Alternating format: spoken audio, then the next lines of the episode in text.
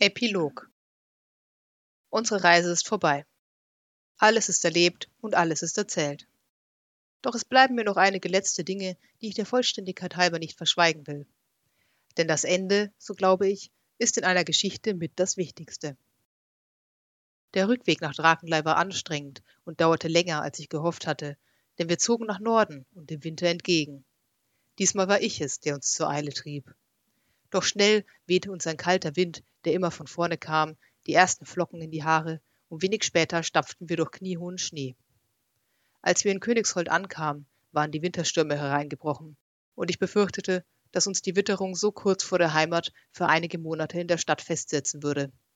Doch wenige Tage nach unserer Ankunft erwachten wir zu einem klirrend kalten, doch strahlend blauen Morgen, und Mariam entschied, dass wir es wagen würden. Ich durchschritt das Stadttor an jedem Tag mit gemischten Gefühlen. Mariam hatte keine Erfahrung mit unseren harten Wintern. Ich jedoch wusste, wie schnell man sich Erfrierungen holt, dass der Schnee in manchen Senken Meter hoch lag und dass uns ein Sturm schnell jede Orientierung rauben konnte. Es wurde spät hell und früh wieder dunkel. Außerdem war im Winter alles in den Wäldern hungrig. Auf Hilfe von außen konnte man im Notfall nicht zählen. Keine Händler oder andere Reisende kamen im Winter durch die abgelegenen Dörfer, von denen Drakenlei das abgelegenste war. Bis zum Frühling waren sie vom Rest der Welt abgeschnitten. Die Stadtwachen blickten uns kopfschüttelnd hinterher. Aber wir gingen trotzdem. Bis wir die Handelsstraße verlassen mussten, kamen wir gut voran. Dann begannen die Strapazen. Mit einer Verbissenheit, die mich trotz allem immer noch überraschte, kämpfte Mariam sich abwechselnd vor und hinter mir durch den Schnee. Ich brauchte einige Tage, um zu verstehen, dass sie einfach ankommen wollte, egal wo, aber ankommen. Ophelia die federleicht wie sie war nicht in der weißen Pracht einsank, trippelte auf Bauchhöhe neben uns her und betrachtete unser mühsames Fortkommen mit leicht besorgtem Interesse. Als wir ernsthaft ans Umkehren dachten, war es bereits zu spät. Der Weg vorwärts war nun kürzer als der Weg zurück. Also stapften wir weiter. Wir erreichten Drakenlei schließlich im grauen Dämmerlicht eines Abends, der bereits kurz nach der Mittagszeit begann. Niemand war zu sehen, und ich führte Mariam durch leere Straßen zu meinem Haus. Meine Großmutter war nicht da doch es roch in der Stube nach süßem Auflauf. Erst da wurde mir bewusst, welcher Tag es war. Es war Mitwinter. Trotz unserer Erschöpfung legten wir nur unsere Sachen ab und machten uns frisch. Dann zog ich Mariam hinter mir den Berg zum Gasthaus hinauf. Der weit größere Teil von mir wollte sich ins Bett legen und einige Tage durchschlafen. Doch ich wusste, dass dieser Teil Unterstützung von dem Teil erhielt, der Angst hatte. Angst vor der Reaktion all derjenigen, die ich einfach zurückgelassen hatte. Besser, alles auf einmal aus dem Weg zu räumen, dachte ich. Besser, es hinter mich zu bringen. Im Burghof war das Mitwinterfeuer heruntergebrannt. Aus dem Kessel, der darüber aufgehängt war, waberten Dämpfe zu uns herüber, die allein schon ausreichten, um betrunken zu machen. Einige dunkle Gestalten standen um den Kessel herum, hielten Krüge umklammert und blickten uns überrascht entgegen. Ich winkte ihnen zu, doch bevor uns jemand ansprechen konnte, duckte ich mich ins Gasthaus hinein. Mariam und Ophelia folgten mir. Drin war es laut, warm und stickig.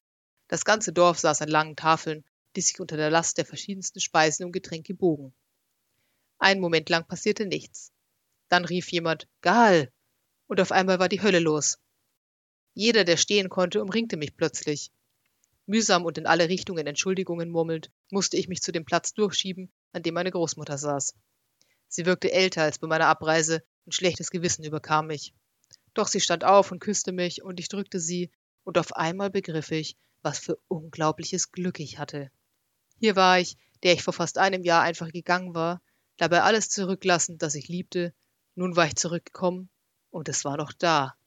Es war ein Wunder. Ein Wunder, das ich nie zuvor hinterfragt hatte. Ich brauchte eine Weile, um mich wieder in den Griff zu bekommen. Als der Trubel sich ein wenig gelegt hatte, bemerkte ich drei Dinge.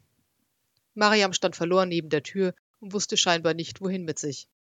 Ophelia war zu dem großen Wildschwein hinübergehüpft, das über dem Kaminfeuer brutzelte und schien zu überlegen, ob und wie sie es annagen konnte. Grimm stand mit verschränkten Armen im Durchgang zur Küche, fing meinen Blick mit versteinerter Miene auf und wandte sich ab. Ich räusperte mich, um mir Gehör zu verschaffen. Freunde, sagte ich, dabei mein freundlichstes Auftrittslächeln und meine tragende Auftrittsstimme benutzend. Ich komme nicht allein. Das ich ging zur Tür und legte Mariam eine Hand auf die Schulter. Ist Mariam. Und das, ich deutete zum Feuer, ist Ophelia. Wir haben uns alle viel zu erzählen, ich weiß, doch dafür haben wir die ganze Nacht Zeit. Ich. An dieser Stelle kam ich ins Stocken. Ich wollte Grimm hinterher in die Küche eilen, doch wusste nicht, wie ich den Übergang schaffen sollte. Henrietta, ein Teil des gnomischen Trios, kam mir zu Hilfe. Auf einmal stand sie neben Mariam und schüttelte besorgt den Kopf mit den schönen Goldlöckchen. Ach, Jemine, sagte sie besorgt. Du bist ja vollkommen durchgefroren. Komm, setz dich zu uns. Rutsch, Fiedel, Götter, mach Platz. Entschuldige. Am Kamin wetzte Schmied Ole sein großes Messer. Du bist ja ein komisches Kerlchen, sagte er zu Ophelia. Willst ein Stück braten? Und so einfach waren sie angenommen. Erleichterung durchflutete mich. Es würde gut werden. Alles würde gut werden. Jetzt zu meinem eigenen Problem. Ich ging hinter den Tresen und mein Magen grummelte. Doch umso länger man vor einer Tür stand, desto fremder wurde man. Bevor ich also zu fremd wurde, stieß ich sie auf und trat in die altbekannte Küche. Dort sah es aus wie immer, wenn ein Fest gefeiert wurde. Alle verfügbaren Arbeitsflächen und ein großer Teil des Fußbodens waren mit benutzten Töpfen, Schüsseln und Geschirr bedeckt. Es duftete aus dem großen Ofen und aus den Töpfen auf dem Herd. Grimm stand abwartend auf einem Stuhl. Wir waren auf Augenhöhe. Grimm, ich, setzte ich an, doch der Wirt schüttelte den Kopf und winkte mich zu sich. Ich hatte eine Vermutung, wo das hinführen würde. Dennoch trat ich zu ihm. Grimm holte aus und gab mir eine schallende Ohrfeige. Dann nannte er mich einen Vollidioten. Dann umarmte er mich. Ich nehme an, ich hatte alles davon irgendwo verdient. Dann drückte er mich an den Oberarmen von sich weg und betrachtete mich mit prüfendem Blick. Du bist noch in einem Stück, sagte er schließlich. Ja, sagte ich und realisierte im gleichen Moment, dass es stimmte. Noch ein Wunder, wenn man darüber nachdachte. Ich hab deine Sachen, sagte ich, aber sie sind bei mir daheim. Und dann, Grimm, weinst du? Der Wirt schnaubte und stieg ungelenk vom Stuhl, dabei wohlweislich jeden weiteren Blickkontakt mit mir vermeidend. Zwerge weinen nicht, uns fehlt das Salzwasser. Er griff mit etwas zu viel Schwung nach einem Tablett mit Lebkuchen. Ein paar rutschten auf den Boden. Fragt er mich, ob ich, das ist ja die Höhe. Ungezogener Bengel, grantelte er und stapfte zur Tür hinaus. Mit einem seichten Lächeln auf dem Gesicht schaute ich ihm nach. Dann blickte ich mich in der Küche um. Alles war so vertraut und doch unwirklich dieselben rußgeschwärzten Wände, derselbe alte Steinboden. Der klobige Küchentisch hatte immer noch einen tiefen Kratzer in der Platte. Langsam ging ich zur Anrichte hinüber und zog eine Schublade auf. Alles, wo es sein sollte. Und doch erschien es mir fremd. War ich, wo ich sein sollte? Als ich mich umdrehte, bemerkte ich Melendir. Er war lautlos in der Küchentür erschienen und beobachtete mich. Ich lächelte, halb ertappt, halb nervös. Einige Herzschläge verpochten. Eines der Probleme beim Weggehen, sagte Medin dir schließlich ruhig, ist das Zurückkommen. Ich nickte. Kurz zögerte ich, doch ich spürte, dass wenn ich diesen Moment verpasste, ich lange auf den nächsten würde warten müssen. Also packte ich ihn gerade noch am Schlafittchen, als er vorbeihuschen wollte, und fragte, wird es jemals wieder wie vorher sein? Melindir schüttelte den Kopf. Nie. Aber du wirst lernen, damit zu leben. Er trat zu mir und drückte meine Schulter. Dann ging er zurück nach draußen, und nach einer weiteren Minute folgte ich ihm. Ich quetschte mich an die eng besetzte Tafel, trank, aß und trank. Dann erzählte ich. Es dauerte die ganze Nacht, und als alle anderen nach Hause gegangen waren, lange nachdem Mariam sich auf der Bank zusammengerollt hatte und mit Ophelia als Kissen eingeschlafen war, saßen Grimm, Melendir und ich vor dem Kamin und dem letzten Glühen des sterbenden Feuers. Nach dem Mitwinterfest wurden die Tage in Drakenlei langsam wieder länger. Mariam hat bei Burke, unserem Dorfbäcker, angefangen. Sie hat dem ersten fahrenden Händler des Jahres eine lange Liste an Zutaten mitgegeben, die er in der nächsten größeren Stadt für sie besorgen soll. Aber selbst wenn diese Liste ihr Ziel findet, kann es noch Monate dauern, bis die Sachen da sind. In der Zwischenzeit bemüht sie sich um ihren Sauerteigstarter, ein kleines Häuflein Elend, das einfach nicht wachsen will, und experimentiert mit Möglichkeiten, ihre Rezepte auf die ihr hier zur Verfügung stehenden Mittel anzupassen. Es klappt mal mehr, mal weniger gut. Ihre Honigkuchen auf jeden Fall sind bereits ein Hit und sie hat eine Nussecke kreiert, welche sogar Melendir eines seiner seltenen Lobe abgerungen hat. Ich habe ihn mit einer davon auf dem Mäuerchen des Gemüsegartens sitzen sehen, bedächtig kauend und mit dem Gesichtsausdruck von jemandem, der sehr weit weg ist. Ich drehte mich um und ging auf den Weg zurück, den ich gekommen war. Ich glaube nicht, dass er mich bemerkt hat, und ich glaube weiter, dass das sehr gut so ist. Ich wollte Melin auch das Schwert zurückgeben, doch er sagte, ich solle es behalten. Es habe ihn ohnehin nie gemocht. Für Ophelia haben wir bei Tinka ein kleines Boot in Auftrag gegeben, an dem sie in den langen Winterwochen gearbeitet hat. Jetzt ist es fertig, groß wie ein Ruderboot, aber mit einem Mast und allem, was sehr drollig aussieht.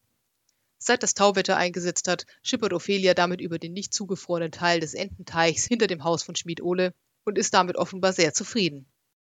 Ich frage mich, ob sie irgendwann wohl das Meer vermisst, aber ich habe keinen Zweifel, dass sie ihren Weg zurückfinden kann, so sie das denn möchte. Ich tue dieselben Dinge, die ich immer getan habe, und ich tue sie gern. Ich helfe gern meiner Großmutter im Haus und übe gern mit meinen Instrumenten. Ich sitze gern abends mit Albert am Tresen und höre mir die Geschichten des Dorfs an. Ich spüle gerne das Geschirr, wische die Tische ab und gehe früh am Morgen in der kalten Nachtluft nach Hause, und ich bin froh, wenn ich ins Bett schlüpfe, weil jeder Tag, an dem man abends den Kopf aufs Kissen legen kann, ein guter Tag ist. Aber ich weiß nun auch, dass es dort draußen noch mehr gibt. Und genauso weiß ich, dass ich nicht mehr zu dem Ich zurückkehren kann, das nichts wusste. Habe ich mich unterwegs gefunden? Ich glaube nicht. Aber es ist doch nicht mehr so wichtig. Ich nehme an, das Leben birgt viele Überraschungen und ich werde mich noch einige Male verändern müssen, um mit ihnen zurechtzukommen. Vielleicht sollte man sich dabei gar nicht zu ernst nehmen. Ich habe Melen dir die Zutaten von Skolls Schnaps aufgelistet und gemeinsam haben wir es geschafft, etwas zu brennen, das fast, wenn auch nicht ganz genauso schmeckt wie das Original. Wir tauften die Kreation Wolfsblut und setzten sie auf die Karte. Und manchmal, wenn die letzten Gäste gegangen sind, trinke ich ein Glas davon. Wer weiß, vielleicht lässt das Gesäufare an mir wachsen. Eines Tages, als draußen gerade die ersten Frühlingsblumen ihre Köpfchen durch die Schneedecke steckten, nahm ich meinen Mut zusammen und fragte Grimm nach der Erlaubnis, sein Studierzimmer zu benutzen. Das hatte ich mir vorgenommen, schon bevor ich nach Hause gekommen war. Ich hatte Grimms Privatbibliothek schon immer ehrfürchtig bestaunt, doch nun hatte ich Fragen. Ich wollte über Drachen lesen, über Magie, über Musik und über Gegenstände, die summten, falls ich dazu etwas fand. Grimm schaute mich lange an. Noch nie hatte er mich dort oben allein gelassen. Zu alt und zu wertvoll waren die Bücher, ihre Inhalte zu groß für meinen kleinen Verstand. Doch diesmal seufzte er tief und dann stieg er vor mir die Treppe hinauf. Wir betraten den kleinen Raum am Ende des Gangs. Grimm hatte aufgeräumt, doch noch immer bogen sich die Regale unter ihrer Last. Der Zwerg beachtete sie kaum. Stattdessen entriegelte er mit einer Handbewegung den großen Wandschrank und wir traten hinein, in einen anderen Raum, so groß wie das ganze Gasthaus. In langen Regalen reihte sich dort Buch an Buch. In Vitrinen lagen Kuriositäten, die ich noch nie gesehen hatte, und durch ein Kuppeldach fiel helles Sonnenlicht herein. Langsam drehte ich mich in dem Schrank, der keiner war, um mich selbst. In diesem Gasthaus, sagte ich schließlich, gibt es noch viele Wunder zu entdecken. Ja, sagte Grimm, die gibt es.